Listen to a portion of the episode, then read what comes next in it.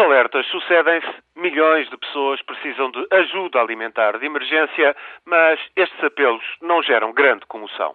Na África Oriental são 23 milhões à míngua de comida e de água do Quênia à Somália, por causa de uma seca persistente, por causa de guerras e também por via de más políticas.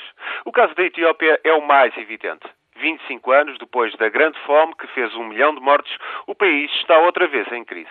Quase metade dos 77 milhões de etíopes sofre de subnutrição.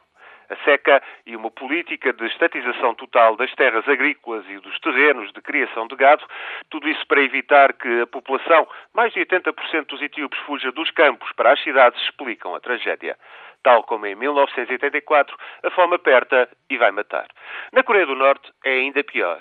E lá, o regime mais repressivo e repulsivo do planeta é responsável pela desgraça.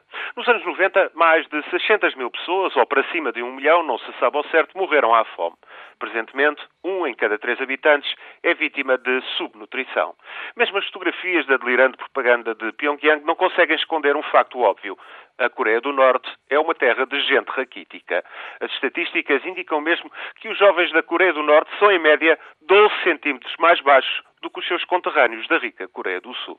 Atualmente, a ajuda internacional só chega a 2 milhões de norte-coreanos. Outros 7 milhões estão ao desamparo. Se para a África falta dinheiro para adquirir comida e fazê-la chegar aos esfomeados, na Coreia do Norte o caso não é menos grave.